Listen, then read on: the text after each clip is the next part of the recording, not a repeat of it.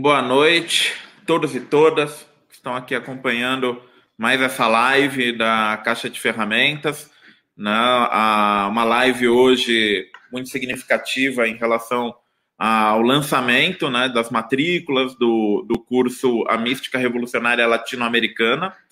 É, né, professor João, que está aqui, e com o tema Peru e Bolívia, impasse golpista nos Andes, né, onde a gente vai abordar a conjuntura do Andina aí com as reviravoltas que tiveram, com o retorno da esquerda na Bolívia, eleição inesperada de Pedro Castilho no Peru, né? O Pedro Marim vai fazer esse, esse apanhado aqui para gente, uma, uma breve análise da conjuntura nos Andes. O, tivemos muitas notícias recentes também sobre é, uma revelação que o The Intercept fez de que é, é, é foi cogitado, inclusive, o uso de tropas mercenárias para impedir a posse do, do Lúcio Arce e o retorno do MAS. O, a gente tem visto também muita notícia a respeito do, do movimentações do exército peruano em relação à posse do Pedro Castilho. E a gente vê um elemento que não só nesses países, mas na Venezuela, em outros, que são as empresas de segurança privada, também conhecido como exércitos mercenários, que têm atuado né, como atores relativamente importantes nesse, nesses casos, né, nesses, nessas tentativas de golpes que a gente listou. Um, e o João fará um, um, um, um, comentário né, sobre toda essa conjuntura dentro da perspectiva do curso, a gente entender o papel mesmo da, da questão da mística, né, nesses processos sociais aí que, que estão sofrendo um risco de serem interrompidos junto, junto, a, junto aos seus povos. Né? É, então, só mais alguns avisos. O curso ele está com as matrículas abertas, abriram hoje. Eu vou colocar aqui nos comentários o, o link para o site de matrícula. E quem se matricular hoje, né, apenas hoje, até a meia-noite de hoje, no, no curso da Mística Revolucionária Latino-Americana, recebe um cupom de desconto de 40% nos demais cursos da Caixa de Ferramentas até o final de julho e um cupom de 30% de desconto em qualquer livro da autonomia literária que não esteja em desconto no site, né? Se for um livro que já está lá, 30% de desconto, 20% de desconto, o cupom não vai funcionar. Mas qualquer outro livro que, que não esteja em desconto no site, é, quem se matricular hoje ganha um cupom de 30% de desconto, que será enviado amanhã, né? E validade até o fim de julho. Então, sem mais delongas, passar a palavra para o Pedro. Pedro Marim, muito obrigado. Bem-vindo. Bom, boa noite. É, eu que agradeço, fico. Enfim, é sempre, sempre bom poder falar de América Latina, né? Sempre bom é, rever o TAC, rever a Mari, e muito bom estar tá conhecendo. É, eu tô, eu tô sozinho, caiu, estou. Não, ah, desculpa, não, não eu, que, eu que fiz um procedimento errado aqui. não, tudo bem. Ah. É, e muito bom estar tá conhecendo o João também, né? É, enfim, é, eu vou falar um pouco sobre é, sobre a conjuntura aí é, Peru e Bolívia, mas queria antes parabenizar a Caixa de Ferramentas e parabenizar o, o João por esse curso, né?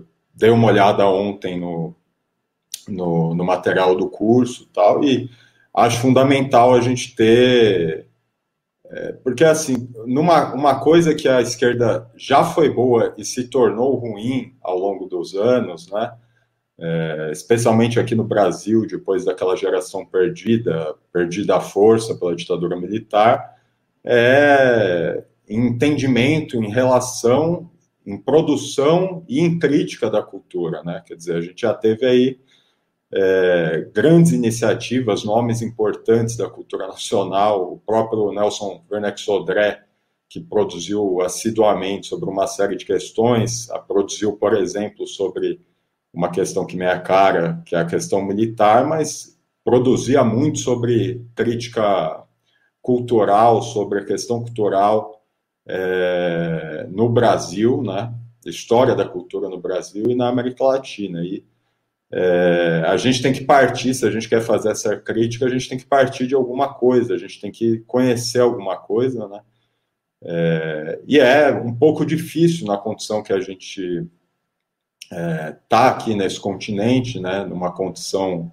É, a gente passou, é, deixou de ser uma primeira colônia para se tornar uma segunda colônia.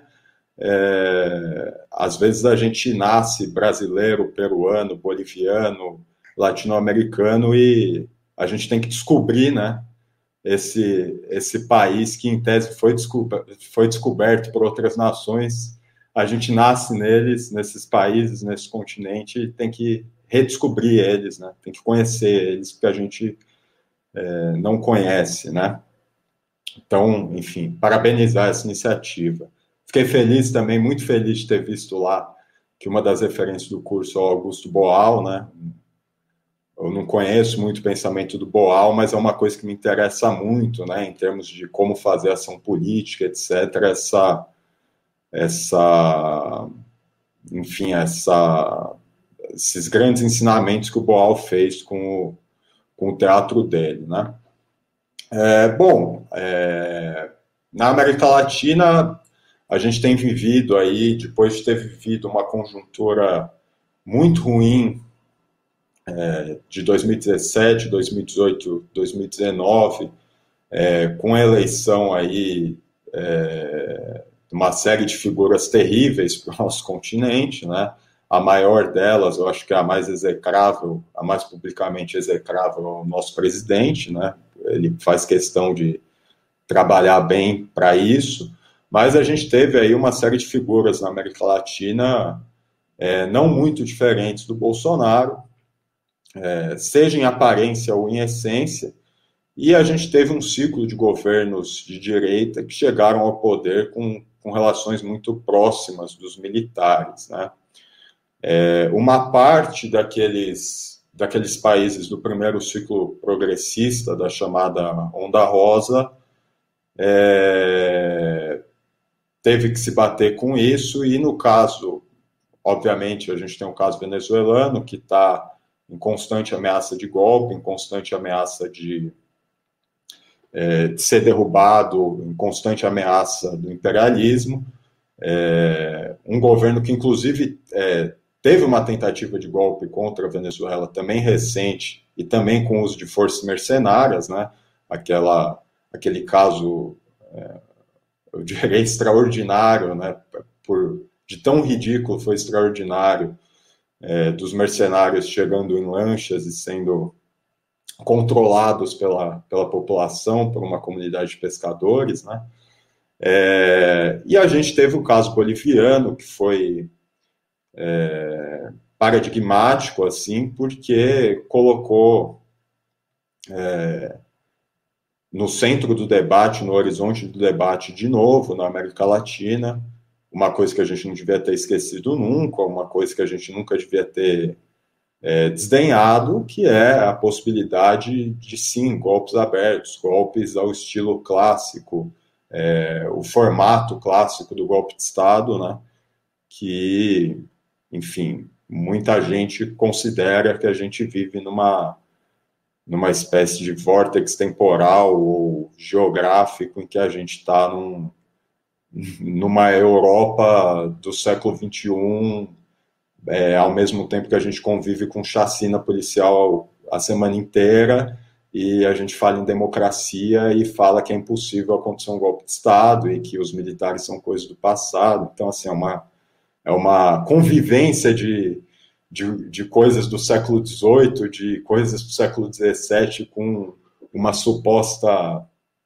É, uma suposta estrutura do século XXI é, curiosa. Né? De qualquer forma, esse processo ocorreu na Bolívia, foi é, uma coisa bastante preocupante, um golpe que foi movido, é, a princípio, com, com forças policiais que se aquartelaram, é, mas que teve três elementos fundamentais que foram é, os, os grupos paramilitares de extrema direita, né? Santa Cruz, por exemplo, grupos, enfim, abertamente racistas, né? Com uma compreensão é, bastante racista do que seja a Bolívia.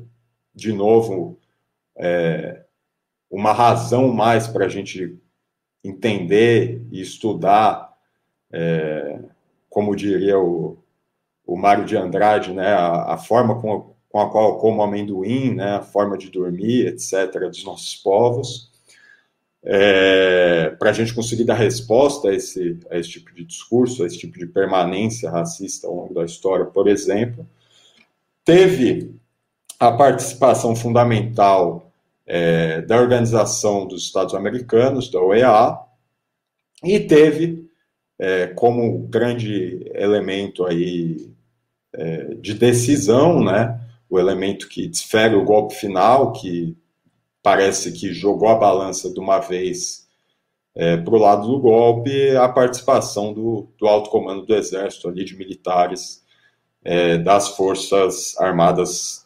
bolivianas, né? É, felizmente, esse processo acabou revertido com a, com a, a eleição do Arce, né? É, mas eu diria que a eleição do Arce foi só o último, o último momento, né? Dessa, dessa reversão. Essa reversão começou, na verdade, num processo de resistência, num processo de organização que se manteve e que deu num processo de resistência e de lutas ali na Bolívia, é, lutas muito importantes. Então, veja, hoje a gente está tendo manifestações aqui no Brasil em relação a esse governo e tendo, a gente teve, eu acho que isso já está superado, né? Mas na primeira manifestação teve aquela discussão sobre, ah, será que é o momento de sair para a rua porque tem a situação sanitária, etc. É, na Bolívia, a coisa pegou fogo, literalmente, no meio da, da pandemia, né? E o governo lá, como aqui, também não estava ajudando muito é, no combate à pandemia. Né? Então, teve esse processo de mobilização que acabou aí no processo do Arce. É, no entanto, como o Taka falou, a gente teve essas revelações recentes aí do, Inter, do Intercept, né? É, de autoridades ali do governo da Janine Agnès, o governo golpista que tomou, é, tomou, se empossou do poder depois da queda do, do Evo, né? É, planejando um, uma tentativa de golpe, uma, uma tentativa de golpe usando forças mercenárias estrangeiras, né? é, um ministro, eu não lembro, não era o ministro do interior, não era o Murilo, é, mas enfim, um ministro do, do governo Anhês que estava planejando é, contratar 10 mil tropas mercenárias, né, até 10 mil tropas mercenárias, para não deixar é, o Luxo assumir. É, felizmente, seja lá por qual razão, isso não aconteceu, né? Não seria algo novo na nossa na nossa longa trajetória aí, né? Vamos lembrar é, que a gente tem aí uma certa. Carabineiro não é só uma coisa que a gente chama a polícia chilena, né? A gente tem uma certa tradição de, de mercenários aqui no continente. E hoje a gente tem essa. A gente teve essa vitória é, bastante apertada do Pedro Castilho no Peru. É, uma coisa interessante, um, o que eu gostaria de apontar aí, que são elementos um pouco diferentes do, do que aconteceu na Bolívia, que, apesar da vitória ter sido apertada, é, via de regra, os, é, os órgãos internacionais não estão fazendo como fizeram na Bolívia, né, quer dizer, acusando fraude e falando que teve fraude e tudo mais. Então, parece que a situação ali no Peru está um pouco diferente. É, isso pode ter razões diversas, eu creio, eu acredito, apesar de não ter nenhuma ilusão, é, ilusão democrática no governo Biden, mas eu creio que o, o momento atual geopolítico e a própria a própria recente candidatura dele, os movimentos que ele está tentando fazer é, na China, na Rússia, no Afeganistão e tentando resolver a questão síria agora, né, essa altura do campeonato, é, fizeram com que ele não, não quisesse jogar com essas forças ali, não quisesse jogar com golpismo agora.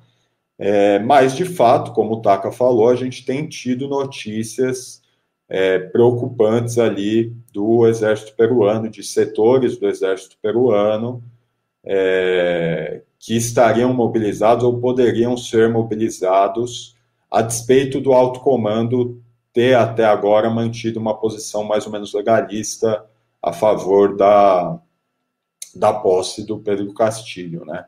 Um outro elemento, enfim, eu não quero me arrastar, também vou passar a palavra, né?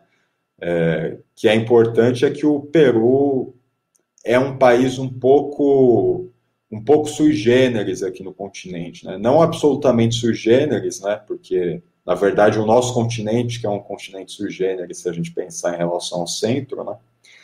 É, mas o Peru, por exemplo, passou assim, se a Lava Jato aqui fez estrago, no Peru a coisa é muito mais profunda, né? Quer dizer, efetivamente a Keiko Fujimori, se ela não assumir, ela vai ser presa meio tá meio decidido isso aí, né? E existem forças ali no Peru que realmente estão decididas por beleza, vamos vamos seguir com a limpa aí, vamos seguir com com lawfare as últimas instâncias, né? A Keiko Fujimori, assim, eu não sou juiz, eu não sou nada assim, mas é, não consideraria ela, tendo vista a trajetória familiar aí exatamente uma santa, né? Então, não é só uma questão de fabricação, nem nada disso. Mas a gente tem uma crise bastante profunda no Peru, é, em, uma crise de representação mesmo e de estabilidade política, né? Quer dizer, só no, sei lá, nos últimos dois anos a gente teve aí, teve semana que trocou o presidente duas vezes, entende? Então, é, o Peru realmente é uma, uma situação país para olhar com um pouco mais de cuidado. De qualquer forma, é, é isso. A gente não pode, se é para dar um recado assim, a princípio, um primeiro recado, a gente não pode nunca baixar os braços em relação a essa possibilidade, né? O, eu acho que o, a grande lição que o golpe na Bolívia deixou para a gente é justamente essa, né? Que às vezes o, o, pior cenário é, não é só porque ele é pior que ele, que ele não vai acontecer, né? Então, é, veremos, né? Vamos ficar atento à situação do Peru. Um outro elemento no Peru muito importante é que, um terceiro elemento, né? É que está tendo uma mobilização do, das bases do Pedro Castilho é, que inclusive foi um rondeiro campesino, ou seja, um organizador ali de base. É, os rondeiros faziam é, projetos de segurança comunitária rural, esse tipo de coisa. É, e depois em outras regiões, não em Carramarca, não na região do Pedro Castilho, mas depois foram usados no combate a, ao Sendero Luminoso, né? É, mas a base do Pedro Castilho já está mobilizada preventivamente em relação a uma situação de golpe. Então, um terceiro elemento aí que eu acho que o cenário ainda no Peru a gente não pode descartar, né? não é lícito trabalhar dessa forma, é, mas eu acho que a situação ali está um pouco mais assegurada. Né? Entendi. Obrigado, Pedrão é, passar a palavra para Mari. Para quem entrou agora, né, entrou depois do, do início da fala do, do Pedro, a gente está aqui na live do, de lançamento do curso né, Mística Revolucionária Latino-Americana, do professor João Gabriel Almeida. E a, o tema dessa live hoje é uma discussão, né, um misto meio de análise de conjuntura, reflexão sobre o, a situação do Peru e da Bolívia, se está tendo um, um impasse golpista nos Andes. Então, agora passar a palavra para Mariana, né, da Caixa de Ferramentas. Maria, a palavra é sua.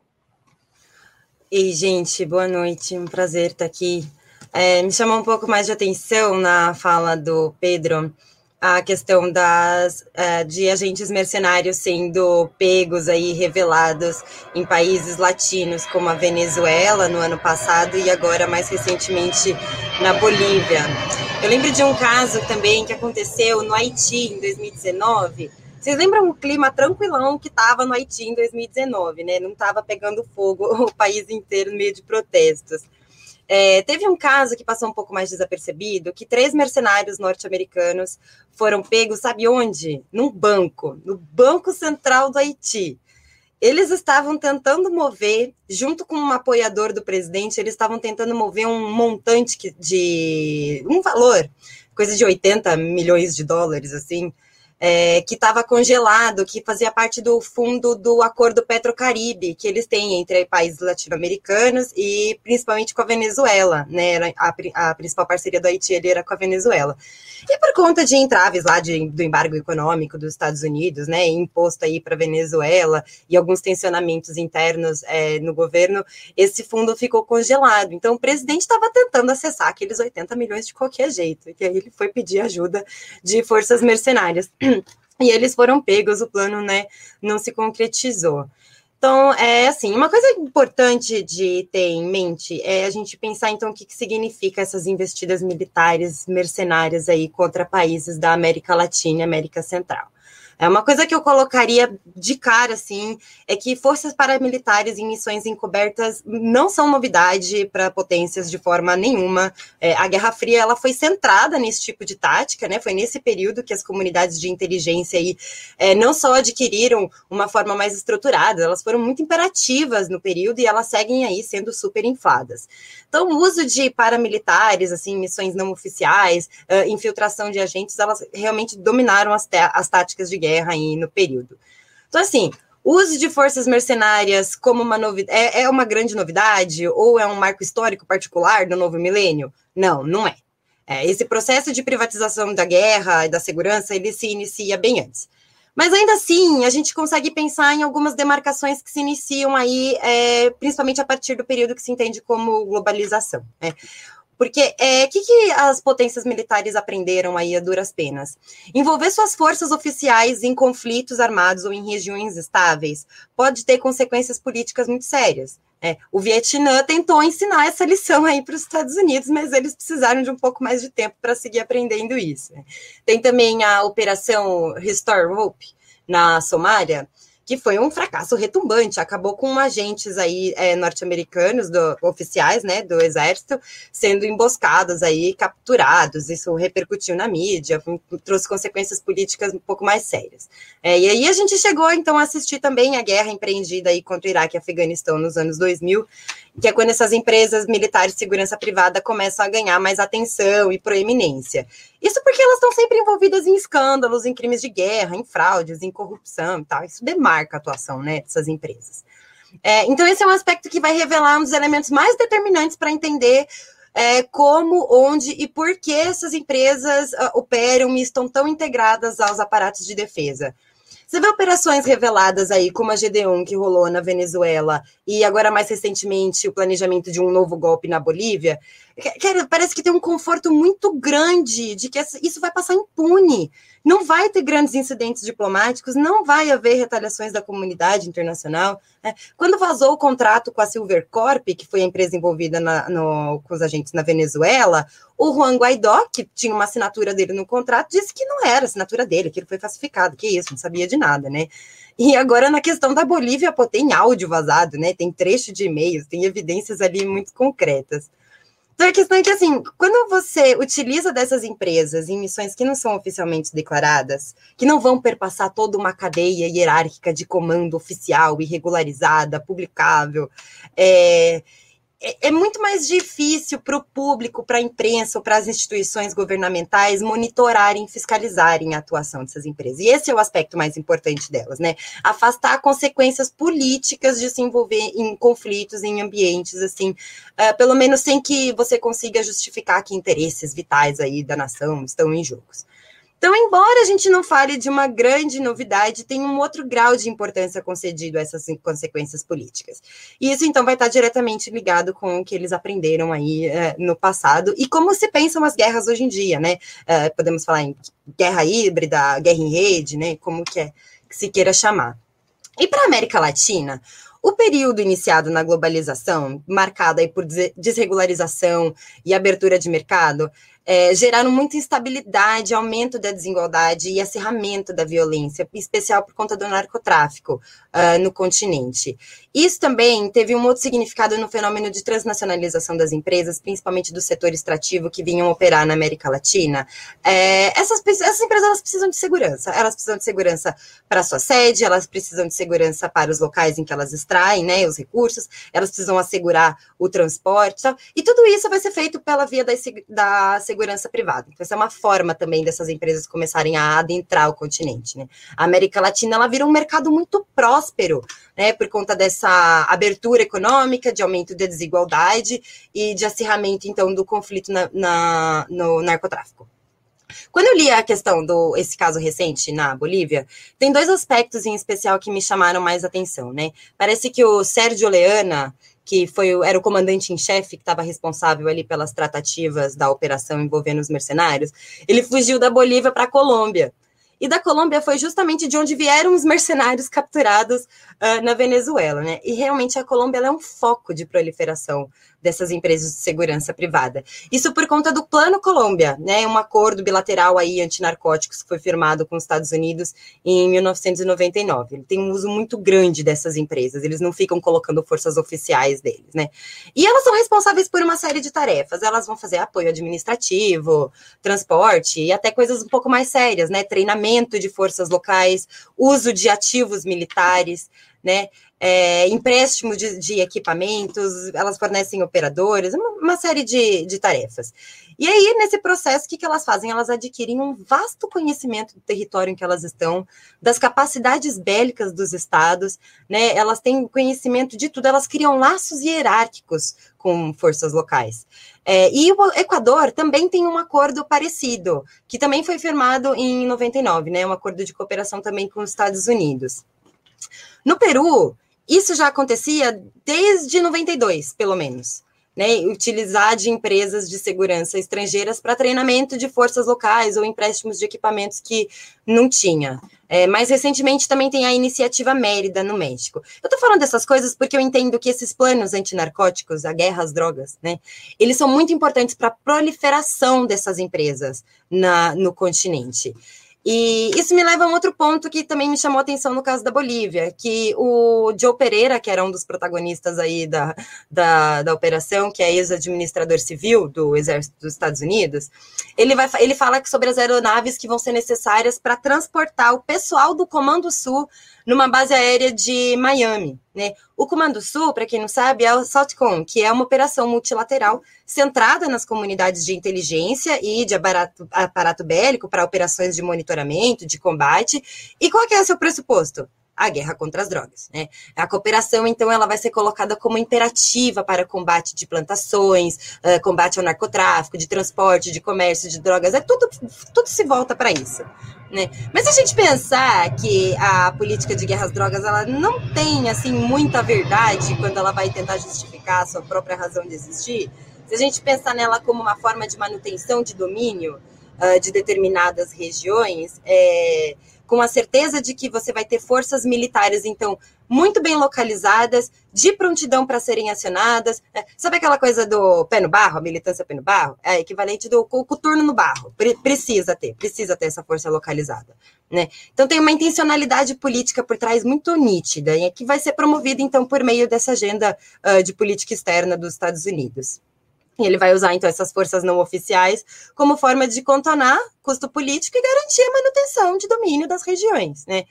E é, eu vou já me encaminhando para o final para não tomar muito tempo, mas como é que essas empresas operam, então, na América Latina? E Caribe? Eu destacaria esses dois focos de proliferação. Os acordos antinarcóticos que trazem essas empresas, trazem grandes figurões aí dessas empresas para a região. Daqui, eles não saem, eles seguem em busca de oportunidade, de lucro, de demandas humanitárias cujas soluções são orientadas por um viés de segurança, né, por um viés de arma, pela parte do setor extrativo. E nos anos 2000, elas atuaram pesadamente no recrutamento de latinos-americanos para atuar na guerra do, do Iraque e do Afeganistão. Isso principalmente eu sei de forma mais explícita assim em Honduras, uh, no Chile, no Peru e no Equador. É, é, eles recrutaram aqui contingentes inteiros, né, que foram treinados, equipados e transportados por meio da iniciativa privada.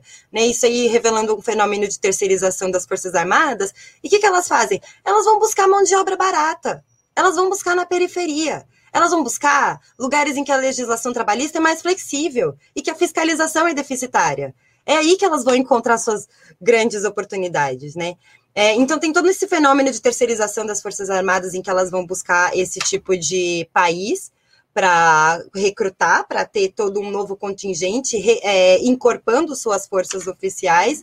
Então, eu demarcaria, assim, isso também como uma diferença, né? Já que eu estava falando que não é uma grande novidade, mas a gente pode ponderar diferenças, eu colocaria essa como uma diferença. Nós não tínhamos.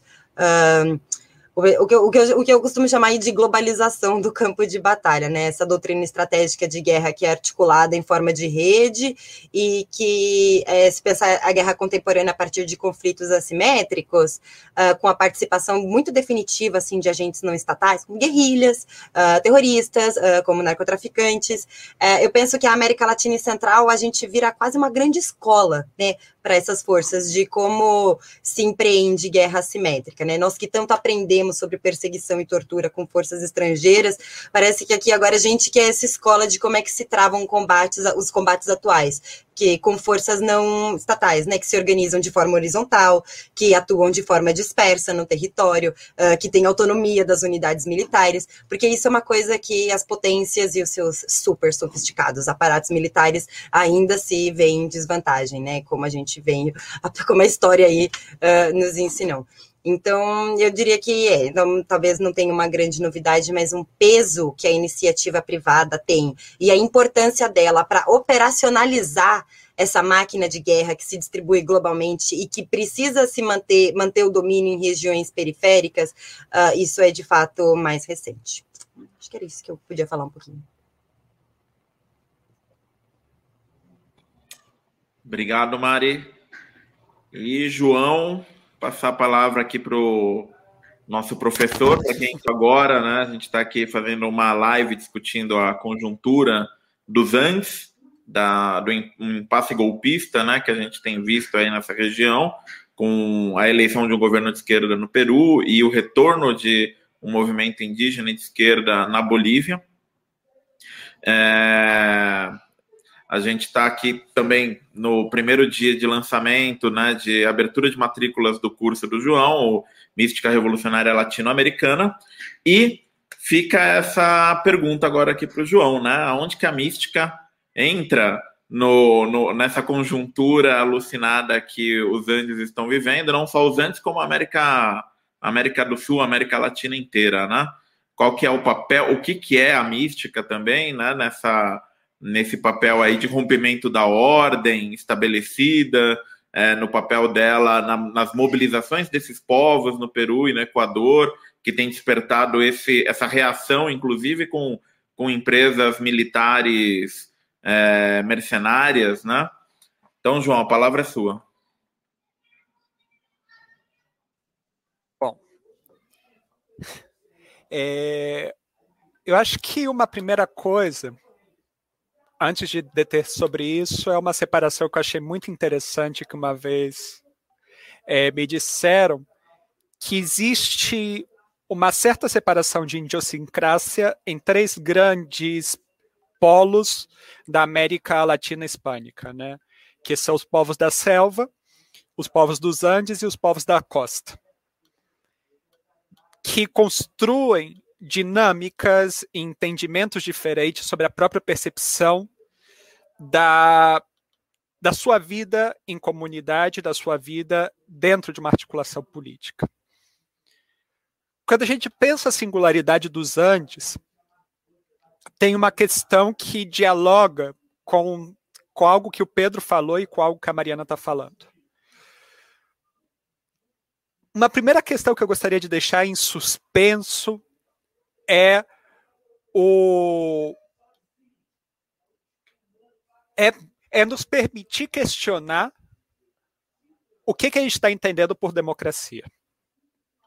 Seria a primeira pergunta que eu me faria dessa questão, e dialogando principalmente com a fala da Mariana, que tem toda a razão, como no Cone Sul, em particular, o que a, a nossa aposta por, pela democracia foi a incorporação de um setor derrotado, que era a gente, dentro de um marco onde eles, onde os, as elites latino-americanas sabiam que não precisavam mais de um dispositivo militar para um controle extensivo e que pró as próprias ditaduras militares terminavam sendo uma propaganda negativa para as negociações internacionais.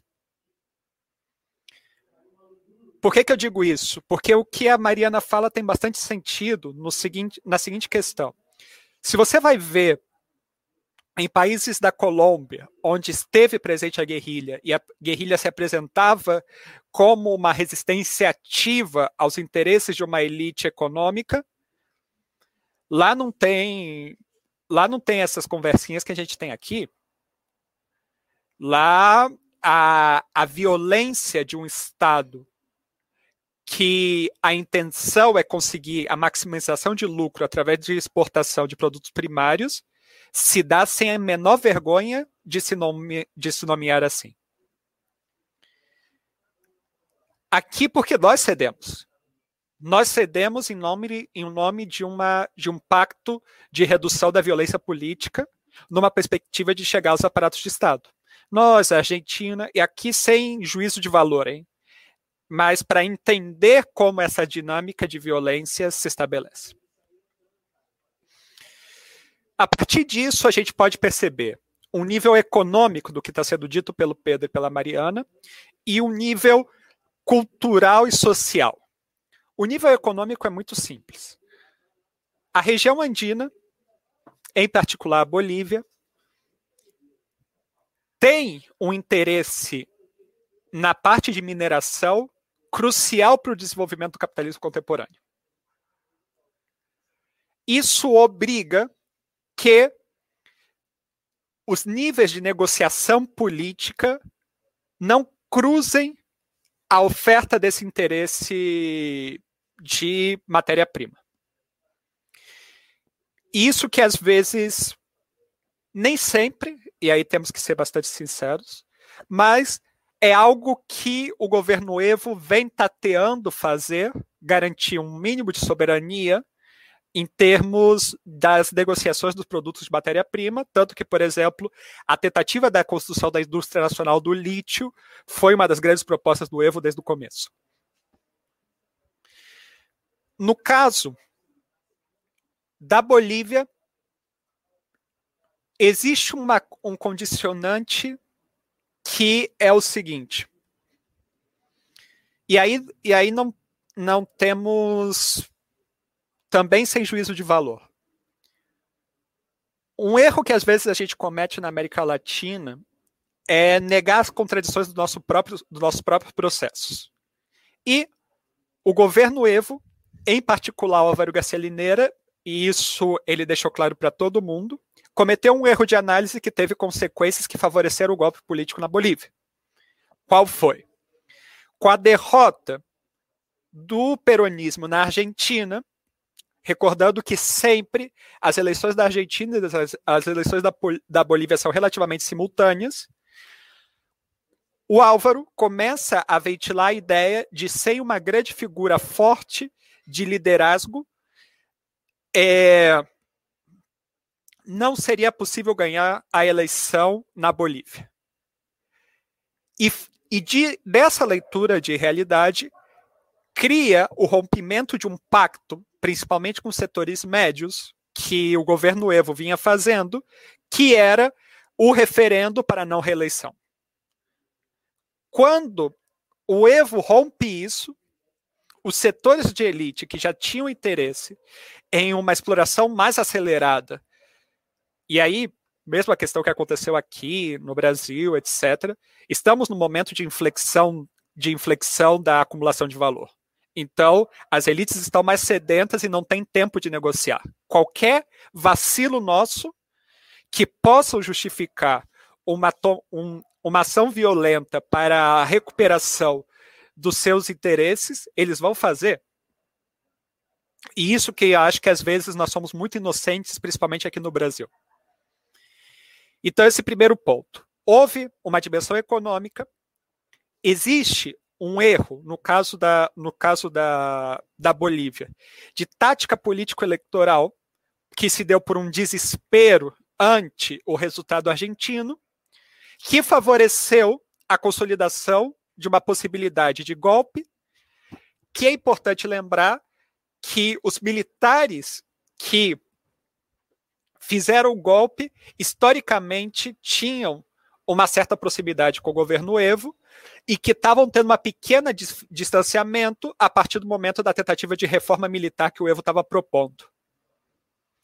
E a partir desse gancho, eu entro numa singularidade que os Andes ensinam para toda a América Latina, que é, e que aqui está o elemento da mística nisso tudo. Porque qual é o problema e qual é a minha grande preocupação com o Brasil, por exemplo? A perda da, de uma memória que transcende a conjuntura política. Então, o que acontece? A gente fala de golpe é, hoje no Brasil, esquecendo tudo o que aconteceu antes dos anos 60. Como se não houvesse uma conexão das formas de controle de poder que estão se expressando hoje no Bolsonaro com uma história larga, longa da, da política brasileira.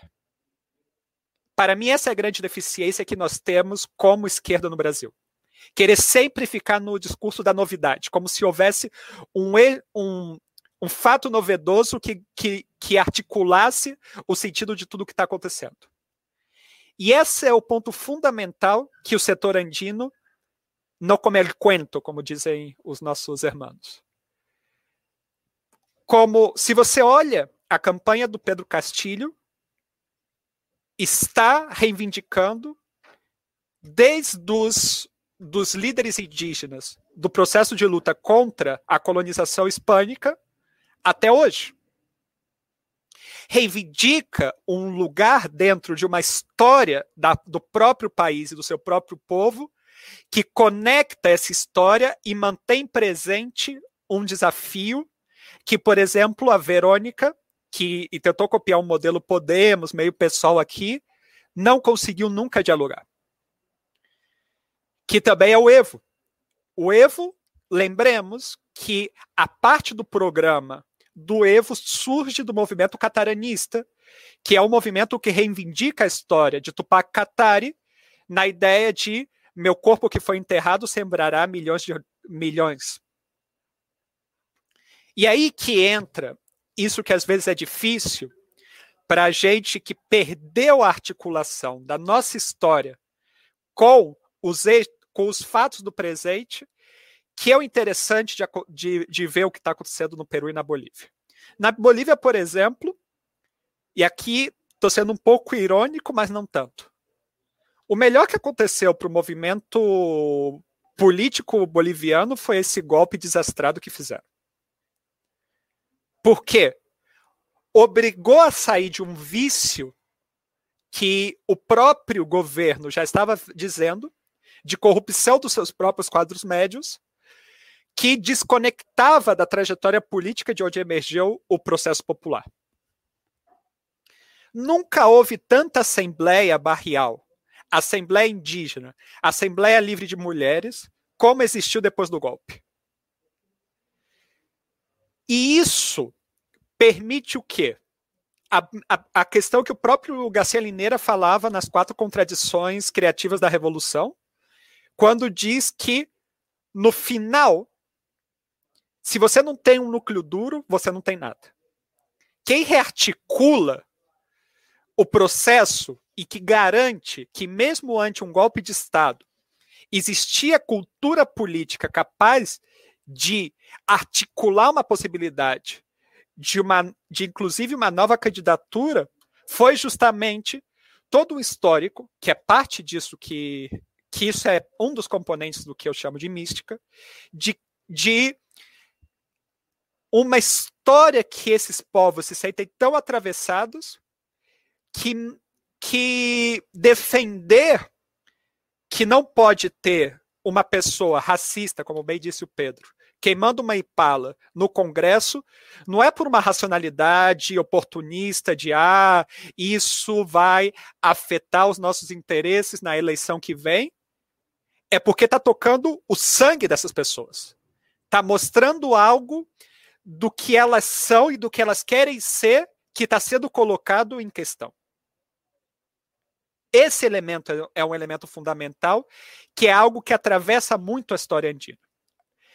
O, a, a política andina é uma política de tempo lento, uma política sem pressa, que sabem que perdeu agora, ganha depois, que se organiza, que tem essa capacidade que muitas vezes a gente, principalmente dos centros urbanos, não temos.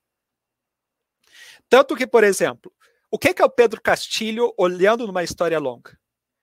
É a reemergência de uma, de uma esquerda peruana que já existia desde muito antes e que havia entrado em descrédito pelo conflito de violência entre o Sendero Luminoso e a aposta da esquerda democrática no Peru. Isso é o Pedro Castilho. Uma esquerda que estava em silêncio, quieta, mas se organizando, que seguia nos sindicatos, que seguia no movimento campesino, que seguia na organização indígena, mas que não via uma conjuntura política de emergir a cabeça e, e reivindicar o seu espaço na política nacional. Quando tem uma crise institucional de tamanha profundidade, como estava tendo o Peru, com renúncia atrás renúncia, caso de corrupção tras caso de corrupção, sem nenhum líder legitimado e com um histórico de três eleições, onde a Keiko Fujimori ia para uma eleição e perdia, teve sentido reivindicar o espaço institucional. Mas porque já havia um ponto de âncora muito anterior a isso. E que, justamente por uma ilusão que eu me incluo nisso, de, de uma ilusão de estar tá olhando a esquerda urbana, que era a herdeira das grandes frentes democráticas antifujimoristas, não, não tomou em perspectiva que, essas, que esses grupos seguiam existindo. Isso é muito andino. Isso é muito místico.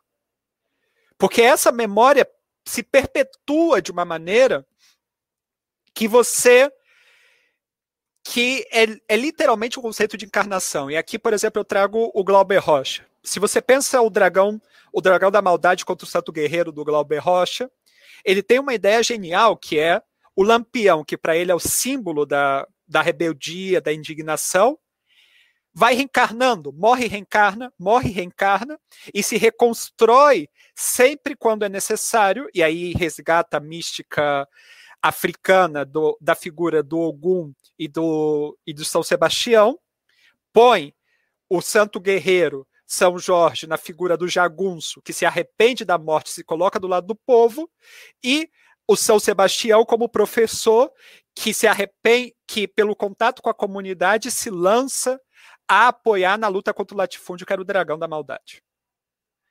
Essa ideia de que não sou eu não é, não é Pedro Castilho. E isso, por exemplo, foi o que em algum momento a, na Bolívia se perdeu a linha, foi cobrado pelas bases e agora eles estão reformulando e toca acompanhar o que o MAS vai fazer. Porque não é Evo. E aí sempre e aí recordo o, a noção da, da incorporação de orixás da, da matriz africana brasileira e cubana, ou enfim. Esses corpos estão colocando em disposição para a presentificação de uma memória que os excede. de uma identidade que os excede e que essa esse sistema funciona quando essa pessoa pode ser pode por vezes deixar de existir, morrer ou o que seja, e o processo político, a memória popular que configura a identidade dessa figura se permite reencarnar em outros momentos. E esse é um desafio que por vezes é difícil de perceber.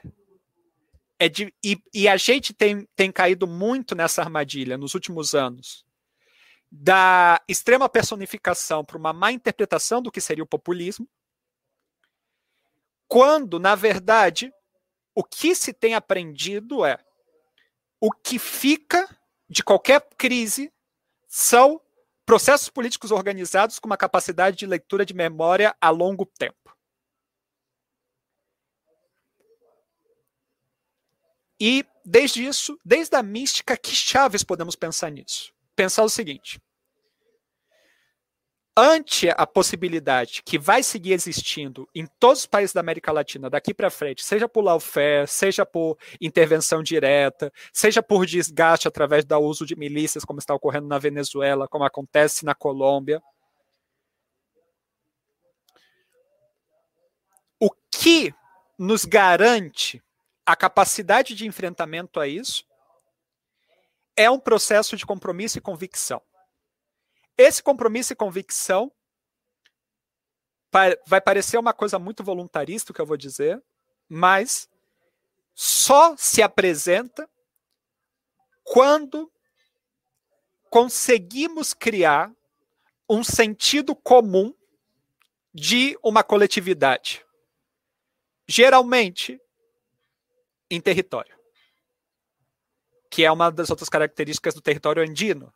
O território andino é uma região que, obviamente, sofre os processos de, de desplazamento, mas que existe um vínculo, inclusive, das pessoas que estão no setor, nos centros urbanos muito forte com a sua própria cultura andina. E que, por exemplo, no Peru é um caso totalmente à parte, porque ademais teve a, as reformas agrárias do período do Velasco Alvarado, que faz que a mobilidade rural seja menor. Então, chaves que nos ajudam a ir percebendo isso. Onde que a gente se reencontra para saber onde nossos pés estão parados, que nos permita criar essa história ampliada, que é o que tem servido para, mesmo ante ameaças de golpes, existe sempre um na tispita, um na chama, que pode demorar 4, 5, 10, 20 anos, mas reacende. Como que a gente faz isso, por exemplo, no contexto brasileiro? Quais são os referentes que nos permitem essa rearticulação de sentido? Porque se a gente perde isso, a gente cai num cálculo eleitoral que nos próximos anos vão ser, vai ser muito delicado para os setores de esquerda. Por quê? Um momento excepcional de commodities como foi o princípio dos anos 2000, não vai voltar tão, tão cedo. Agora está tendo um crescimento, isso vai beneficiar o Bolsonaro, etc. Mas uma perspectiva de que consegue garantir uma, é, uma articulação de uma política de longo prazo, desde a melhoria da vida concreta das pessoas, numa lógica do capitalismo,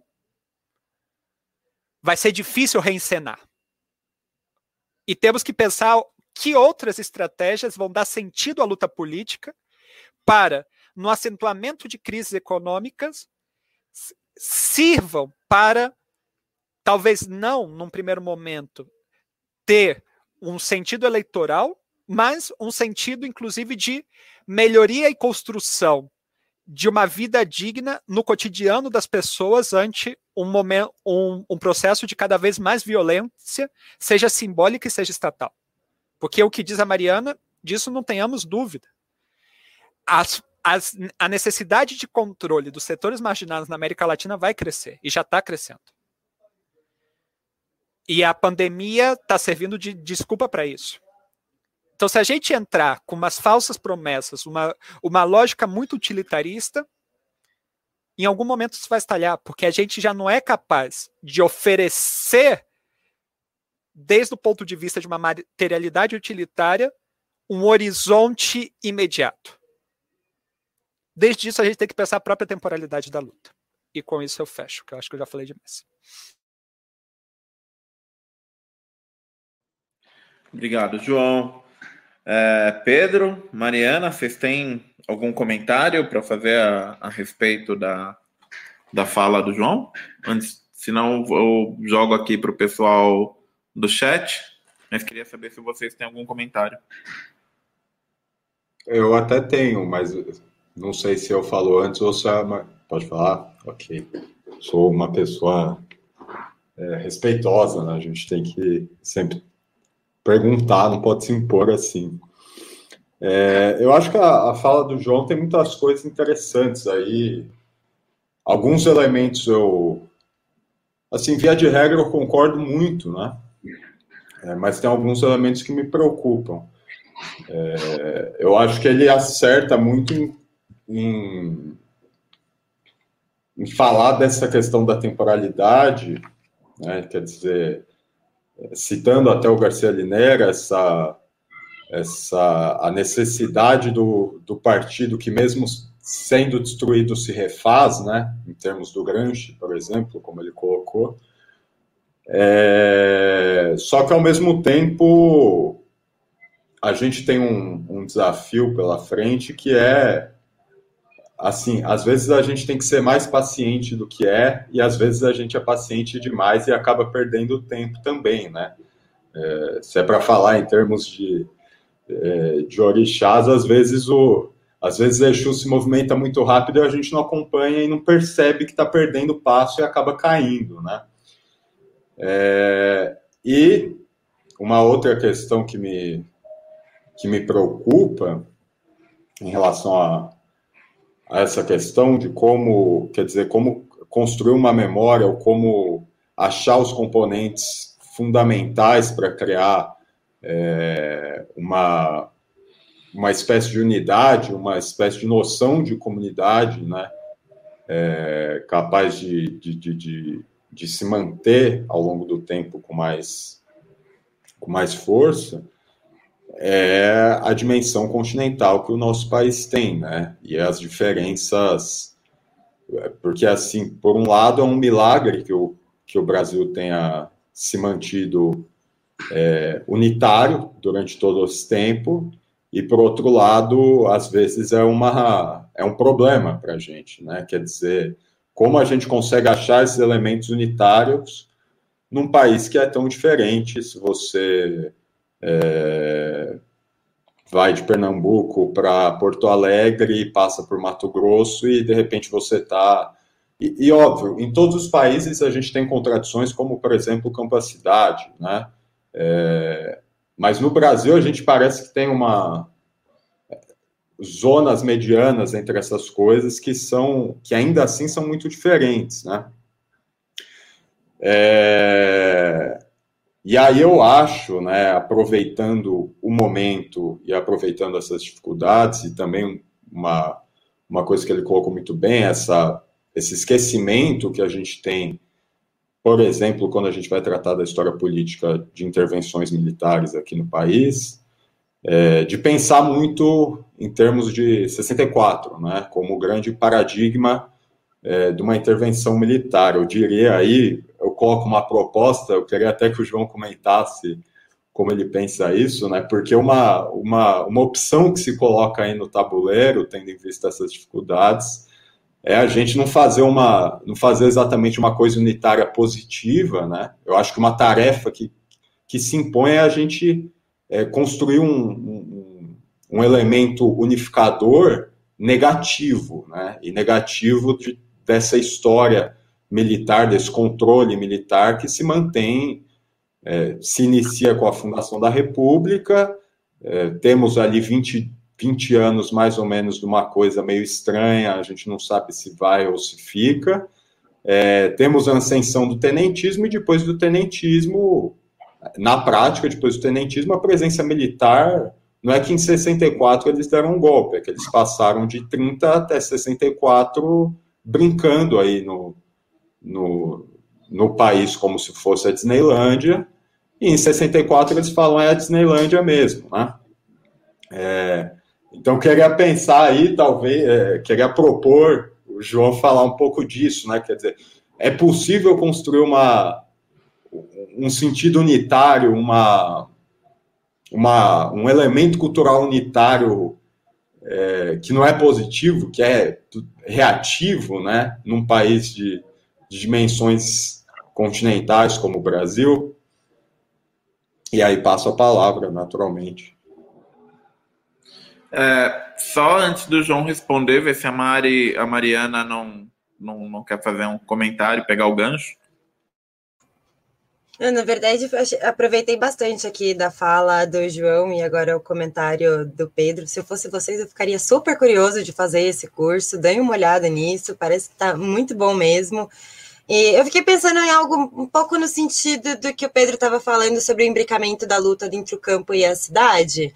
Porque quando eu vejo esses levantes uh, latinos nos últimos anos contra as investidas neoliberais que a gente tem sofrido muito né, é, desde aí dos anos 90, é, eu vejo um protagonismo desempenhado pelas forças, pelos povos originários, uma presença tão forte, assim, me parece aquilo tão determinante, até mesmo, por exemplo, aí para a eleição do Pedro Castilho, que foi é, qual a importância dos povos do campo, assim, mais afastados na área rural, para a importância do, da volta aí do projeto do Pedro Castilho. É, e me parece que aqui nós temos, sim, de fato, uma luta, assim, de, de, fôlego, né, resistente dos povos originários, dos indígenas, inclusive estavam ali em Brasília por esses dias, tomando gás lacrimogêneo, né, e revidando também, né, que, e eu fiquei pensando, a gente não tem um, um imbricamento, de fato, entre as nossas lutas no meio urbano e que consiga se aliar efetivamente aos povos originários e me parece uma diferença um pouco sensível assim para essas construções de fôlego, né, dos levantes uh, latinos que conseguem aí eleger de novo projetos de esquerda ou conseguem acabar com constituições da época da ditadura, porque isso demanda muita energia, muito esforço, né? As pessoas não, passam dias a fio na rua em confrontos com greves gerais, né? É uma construção muito ampla. E eu vejo esse protagonismo dos povos originários, uma coisa muito presente assim nas imagens, nos discursos, em como essa luta vai se dar e ser construída. E aqui me parece que falta um pouco esse imbricamento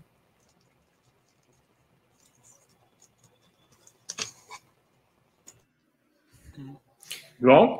Sim, eu vou tentar articular com as duas perguntas que surgiram aqui, os comentários da Tânia no, no YouTube, para jogar com, a, com o que falou o Pedro, né? Nós temos que pensar, se é para pensar em articular em orixás, como articular Oxóssi com Ogum e Exu.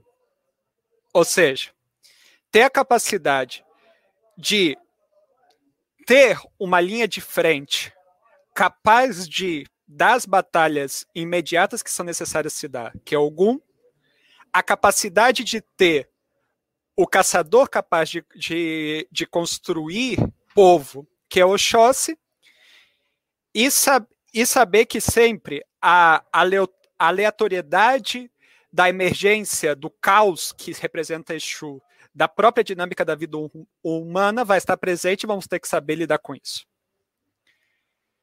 E aí entra qual é a questão para mim de pensar a mística. E aí começo com a, com a discussão que o Vitor Hugo está trazendo. Pois que o Vitor Hugo perguntou no, no, no YouTube, né? Como você enxerga o diálogo da esquerda com o conservadorismo no Peru? A, uma coisa que a gente já sabe fazer, e já sabe fazer muito bem, é saber que em alguns momentos é necessário uma vitória possível. Então, por exemplo, é, toda a trajetória do que foi a, onda rosa, o ciclo progressista, como queira chamar, o que a gente mais fez foi ser capaz de estabelecer diálogos, buscar lugares possíveis, coisa e tal. E não tem que ser purista de pensar que isso não vai ser necessário em vários momentos. Agora, a pergunta aparece: isso é fim ou é meio? Então tem uma primeira dimensão do que está dizendo o Vitor Hugo, que é se interpretamos o diálogo com conservadorismo desde aí, é uma coisa. Agora, tem uma outra possibilidade do que está falando o Vitor Hugo, e aí temos, temos que tomar muito cuidado com essas diferenciações, porque eu considero isso um vício de estar tá incorporando a gramática da, da, dos setores políticos estadunidenses para a dinâmica latino-americana. A gente tem um problema constitutivo que não se trata de esquerda ou direita no, na América Latina, que é somos países hegemonicamente machistas. O machismo nas sociedades latino-americanas atravessa espectros políticos. E é muito raro a existência de setores políticos que estejam sinceramente tentando enfrentar o patriarcado na América Latina temos que partir daí. Porque me parece que certas acusações que estão se fazendo a, ao, ao Pedro Castilho é ignorar a realidade latino-americana.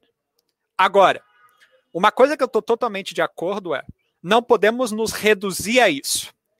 E para isso temos a experiência do feminismo comunitário boliviano de Julieta Paredes, que é, para mim, o grande paradigma dessa discussão na América Latina, que é o feminismo estadunidense não nos serve. A gente quer o nosso direito de mulher, mas ressignificado desde as nossas comunidades, desde os nossos valores.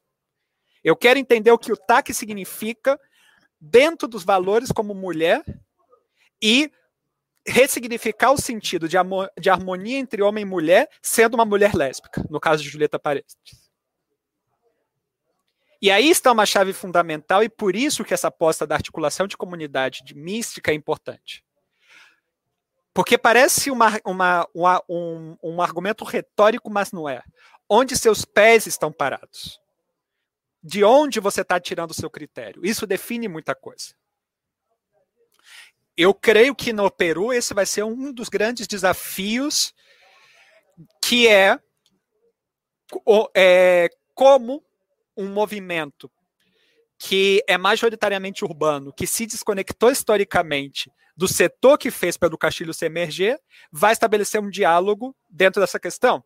Esse é um desafio que vai tocar as companheiras peruanas e ao movimento LGBTQ mais peruano, ver a criatividade de como vão fazer. Agora, uma confiança eu tenho, por exemplo, e aí já articulando um pouco o que a Mariana está falando. A gente não está conectado. Agora, você vai ver o nível de circularidade de movimento, por exemplo, entre os movimentos indígenas na América Latina, de, de experiências, de práticas políticas, de compartilhamento, de, de, de noções. Isso está. Talvez a gente veja com surpresa a forma como se vai articular a questão da luta contra o patriarcado no Peru vamos pensar, nossa, que incrível, e na verdade é porque já tem peruana há anos no trabalho, na comunidade e numa contradição que vai emerger necessariamente no Pedro Castilho, essas figuras vão se, vão se tornar centrais. E aí entra algo que está falando a Tânia, que é, é, que é importante, que é o seguinte: é,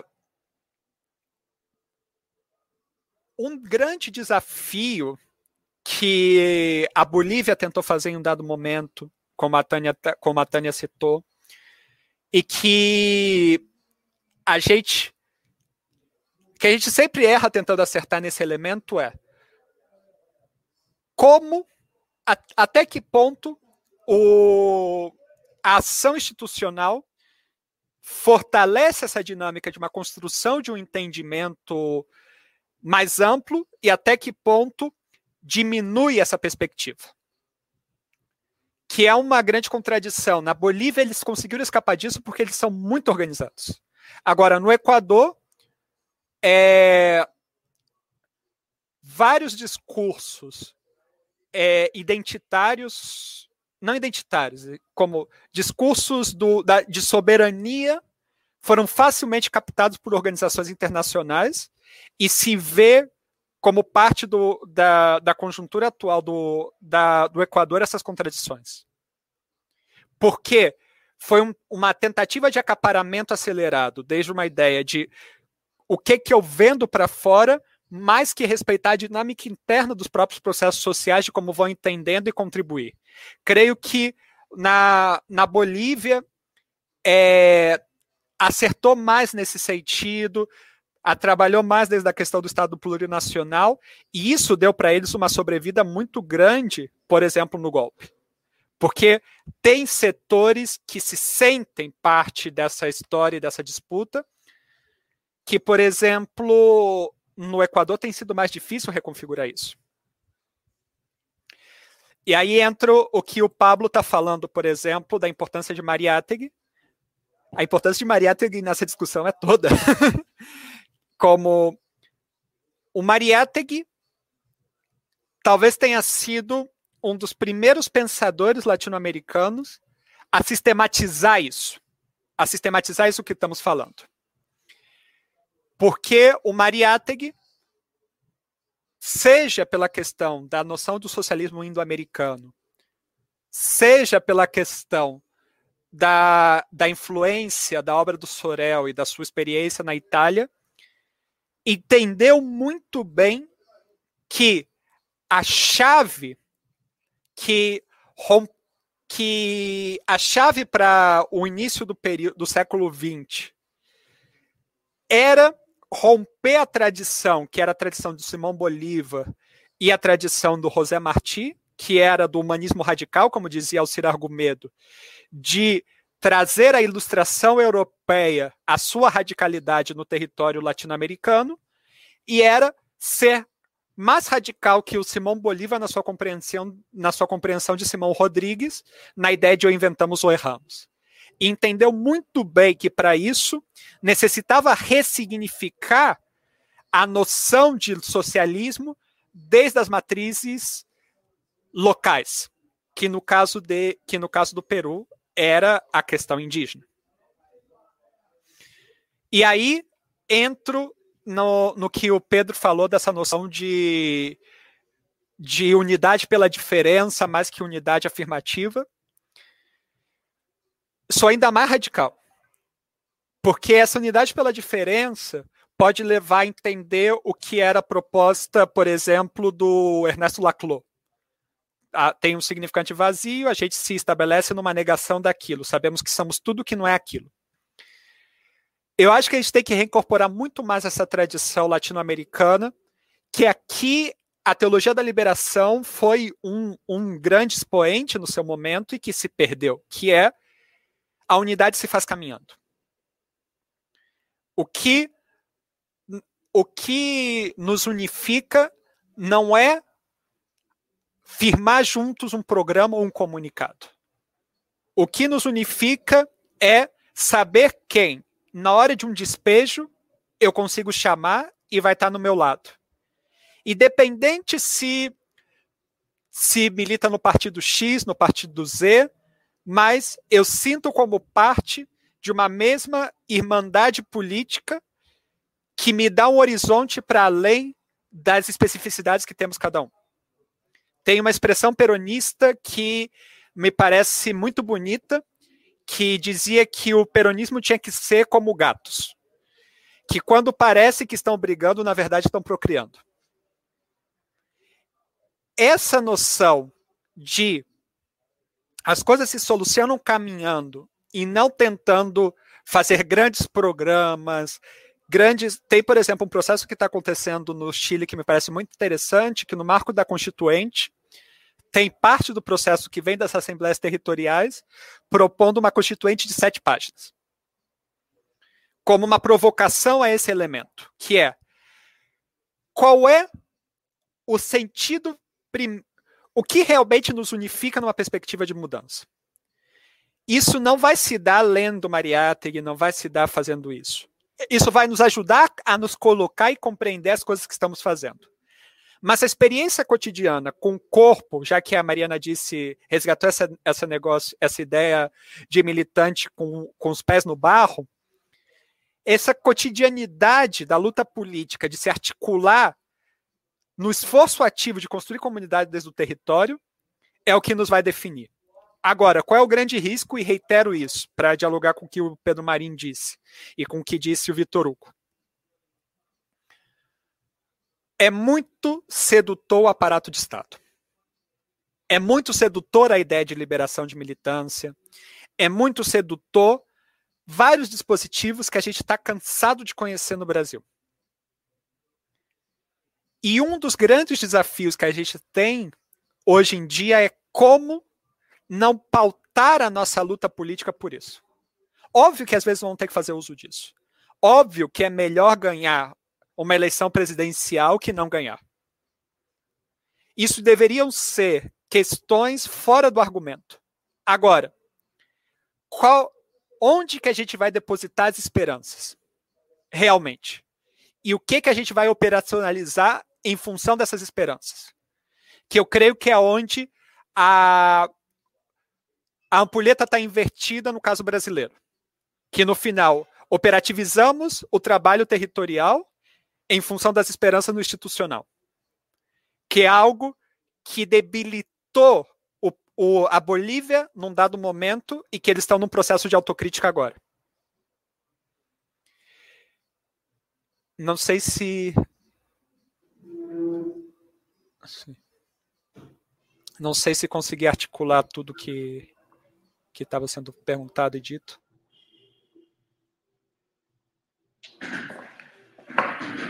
É, eu, eu tô processando ainda aqui.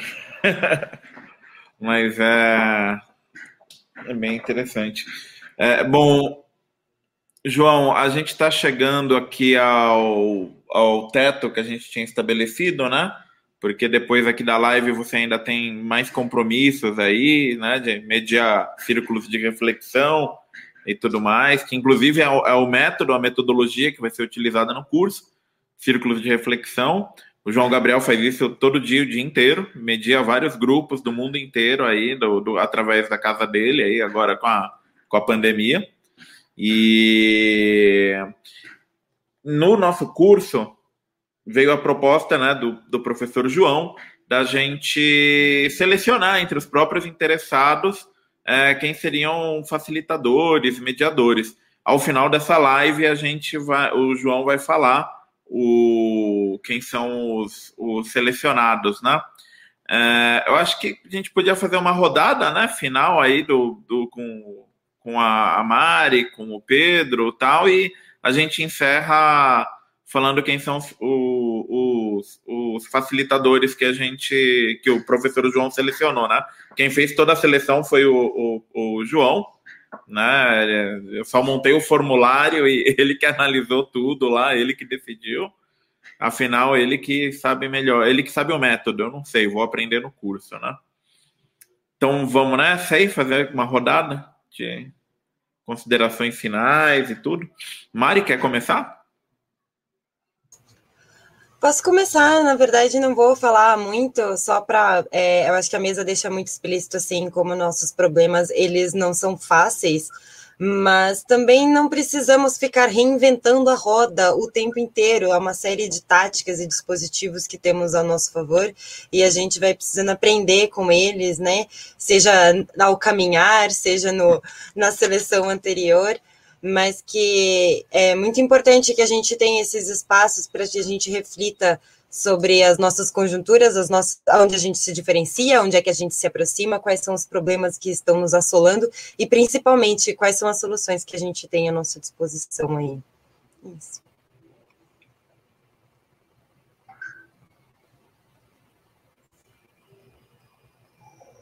Pedro? É, é, eu achei interessante isso que o. Enfim, tinha mais coisa para comentar, até essas contradições, é, como às vezes a gente até tem, tem a ilusão de que as contradições estão postas de uma maneira muito. É, não sei, muito lógica, sendo que elas já estão é, no emaranhado ali elas já estão se desemaranhando, né? Quer dizer, o Castilho, sim, essa, essas contradições existem, mas ao mesmo tempo essas contradições produziram um apoio da Verônica Mendes que é, tava, avança muito bem a, a questão da, das pautas feministas, dos direitos das mulheres, dos direitos da comunidade LGBTQIA+, etc., né? É, agora, uma coisa que, enfim, se der tempo, eu queria que ele comentasse, porque ele falou da... Pode comentar, Pedro. A gente tem até as nove, né? Só que a gente tem que terminar um pouco antes das nove para falar os selecionados e tal. Certo, maravilha.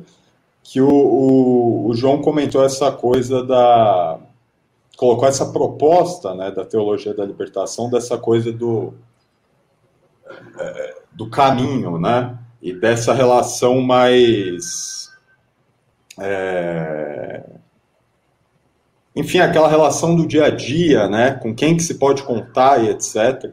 E isso uma parte do meu, do meu problema para ver, por exemplo, para pensar essa questão de uma, de uma unidade no Brasil, é que a nossa matriz é esquisita, né? Porque, veja, a gente. Eu, aí eu penso muito em termos do Darcy Ribeiro, né? Quer dizer, a gente tem a matriz africana, a gente tem a, a matriz nativa, indígena, dos povos originários, né? Como prefiram chamar, é, e a gente tem, obviamente, isso se junta no caldeirão, num processo que é terrível, que é violento, que é, enfim, mas isso aconteceu, que é no processo de colonização é, por, por, Portugal, principalmente. Né? Tivemos é, a presença holandesa e espanhola, mas a grande coisa aí é, é Portugal. Né?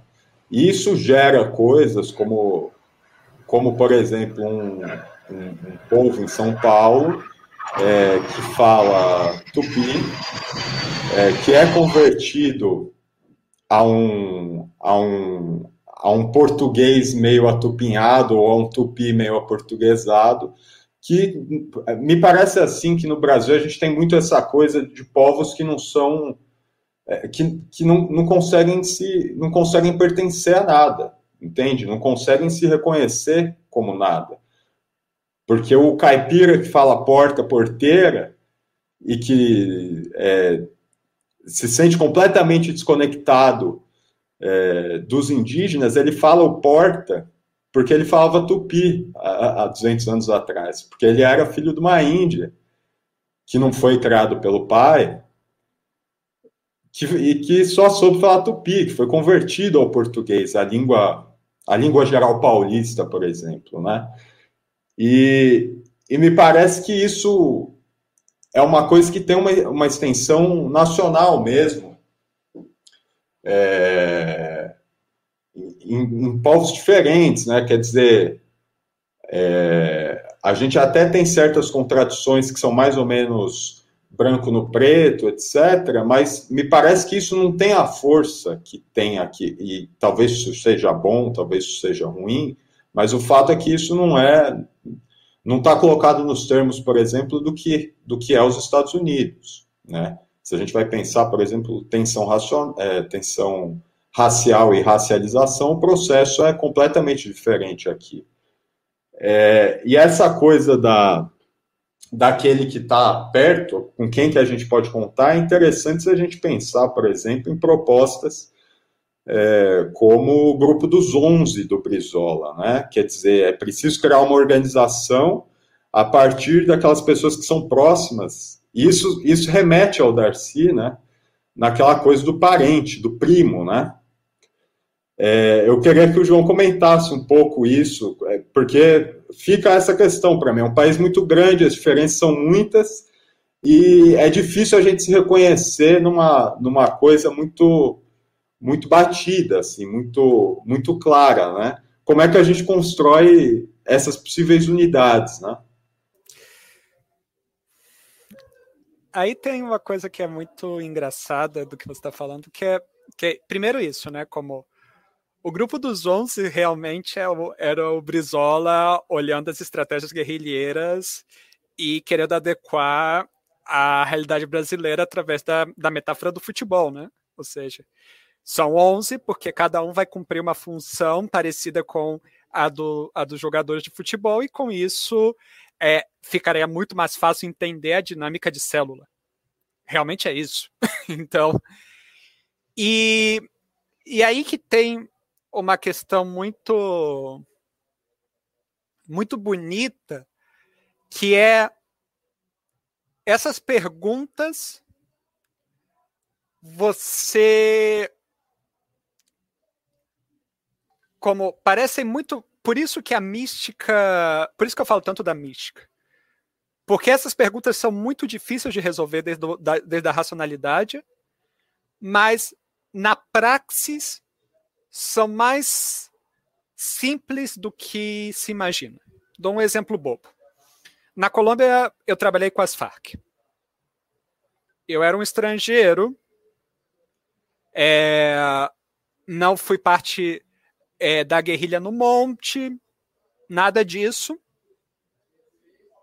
Independente se era com pessoas negras do Pacífico colombiano, se era na Serrania do Perijá, na região semiárida, se era em Bogotá, se era no Cauca, tinha um prato de comida e era recebido como um camarada.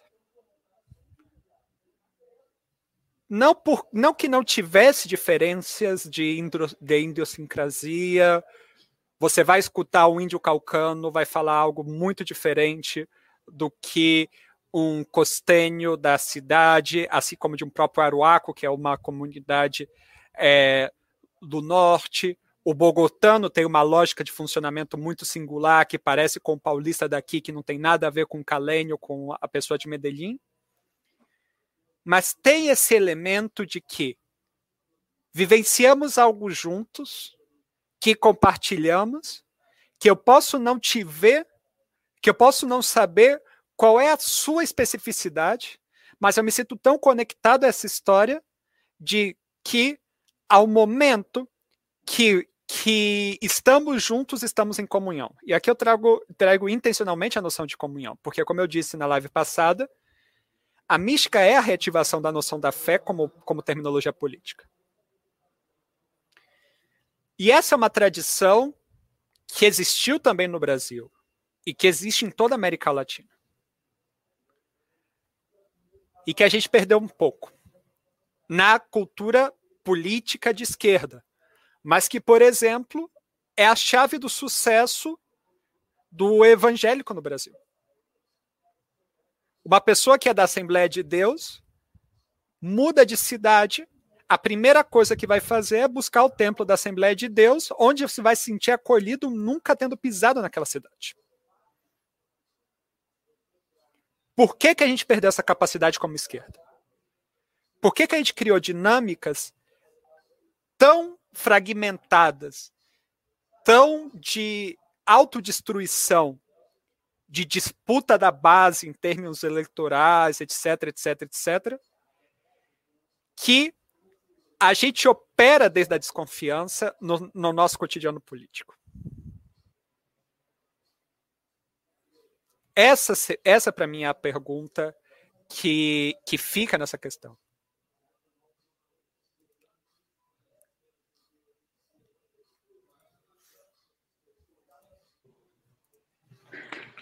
Ok.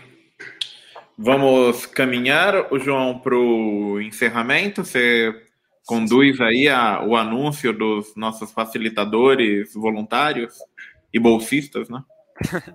Bom, a primeira coisa sobre isso é que é, selecionamos oito, só deixamos.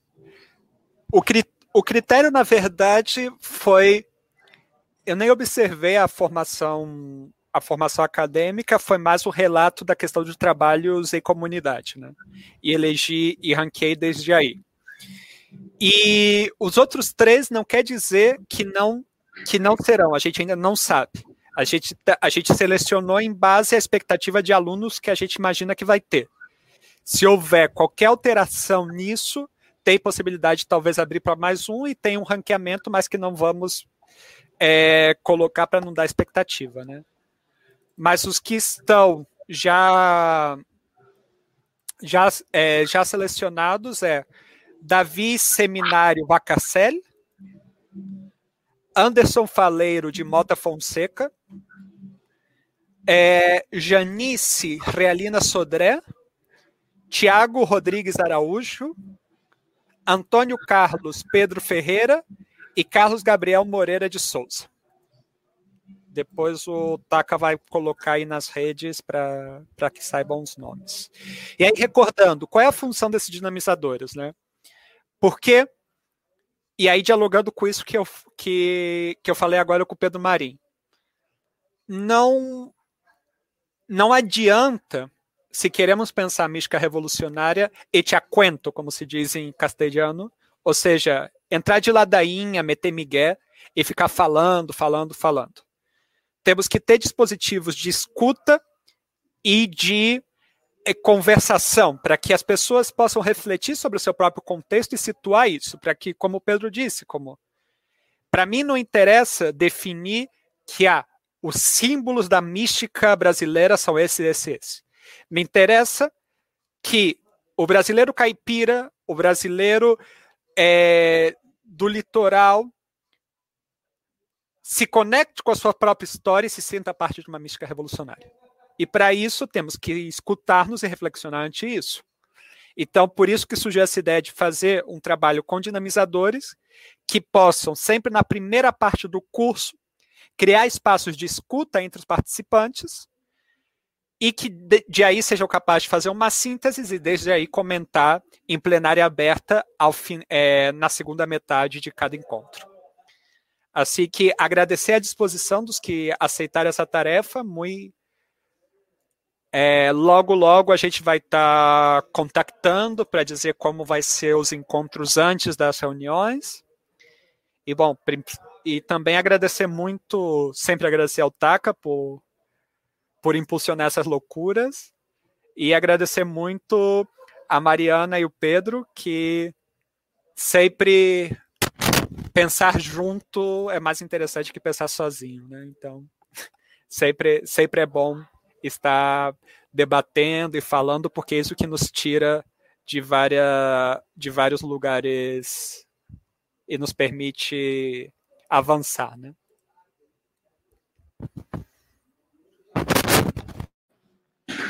Então é isso, gente. Muito obrigado, Pedro. Obrigado, Mari. Obrigado, João. Né? Sempre uma satisfação aí fazer live aí com o pessoal tão qualificado e também nessa alegria né, de estar aí apoiando o João no, no lançamento desse curso.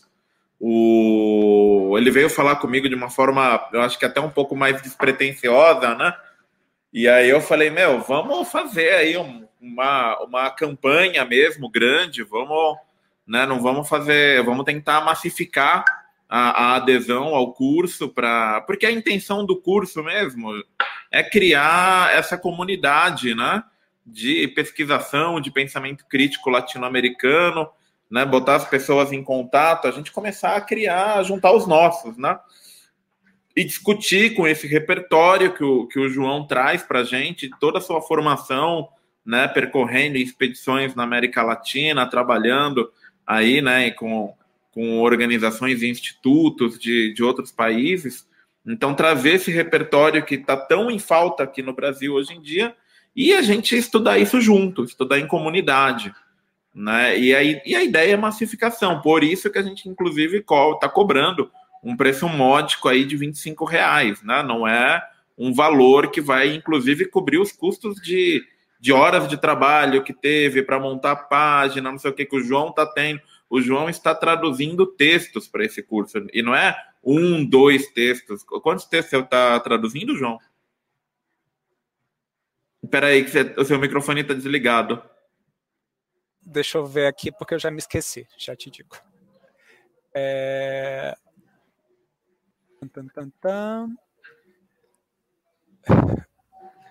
Agora eu não estou encontrando aqui. creio que são quase todos, eu acho, que não estão, que não estão traduzidos até o momento. Então, é, pensar teórico, eu acho que com exceção do texto do Glauber Rocha, todos os outros vão ser traduzidos. Não, isso dá mais de 10 textos. Um, um dois. Então, o, o, o, então é, eu quero ressaltar isso para todos entenderem que a gente está fazendo um trabalho aqui é, sério, né? De tentando fazer com a maior capacidade, né, o maior profissionalismo, usando as melhores tecnologias disponíveis assim para um pequeno coletivo como o nosso. É...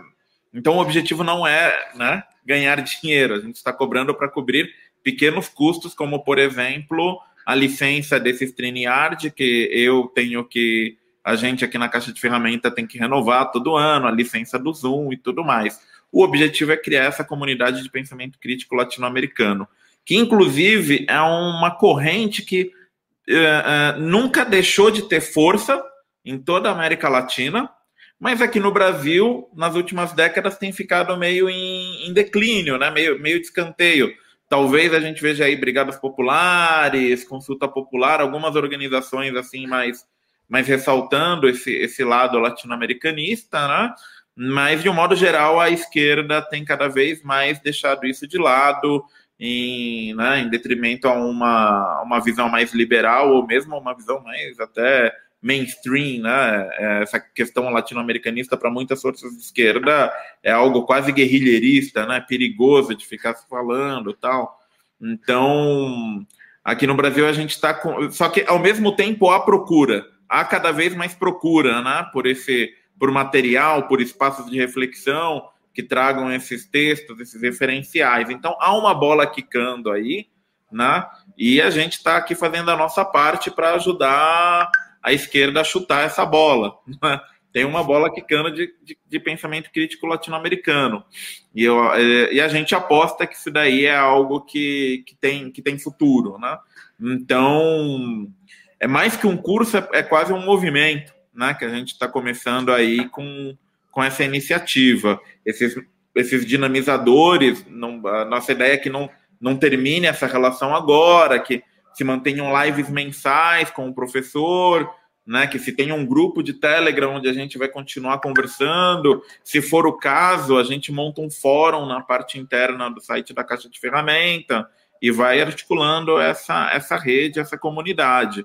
E, né, oxalá, quando todo mundo aqui tiver vacinado, ou pelo menos 70% da população, é, a gente vai tentar organizar o mais rápido possível, é, inclusive encontros né, presenciais desse, dessa iniciativa. Uma, duas vezes por ano, não sei. Mas ver um jeito da gente se encontrar e promover essa troca, essas pontes, né? É, é, essa formação aí que, que é tão importante nos tempos atuais. Então é isso, gente. Muito obrigado, obrigado a todos e todas. É, lembrando que a gente tem aí uma promoção, um bônus para quem se matricular hoje. É, apenas hoje que quem se matricula hoje vai ter um, um cupom de 40% de desconto em outros cursos da Caixa de Ferramentas e um cupom de 30% de descontos em livros da editora Autonomia Literária. Então, fica aí esse esse esse aviso, né? Vocês têm até a meia-noite de hoje aí para pegar esses bônus, né? Mas podem se matricular também outros dias, mas quem quiser esses bônus aí, tiver a fim de está com algum livro da autonomia em mente, algum curso da Caixa em mente, o momento é agora aí para pegar esse, esse benefício. Muito obrigado, gente. Obrigado. Um abraço. Tchau, gente. Obrigado. Obrigado. Tchau, tchau. Bye.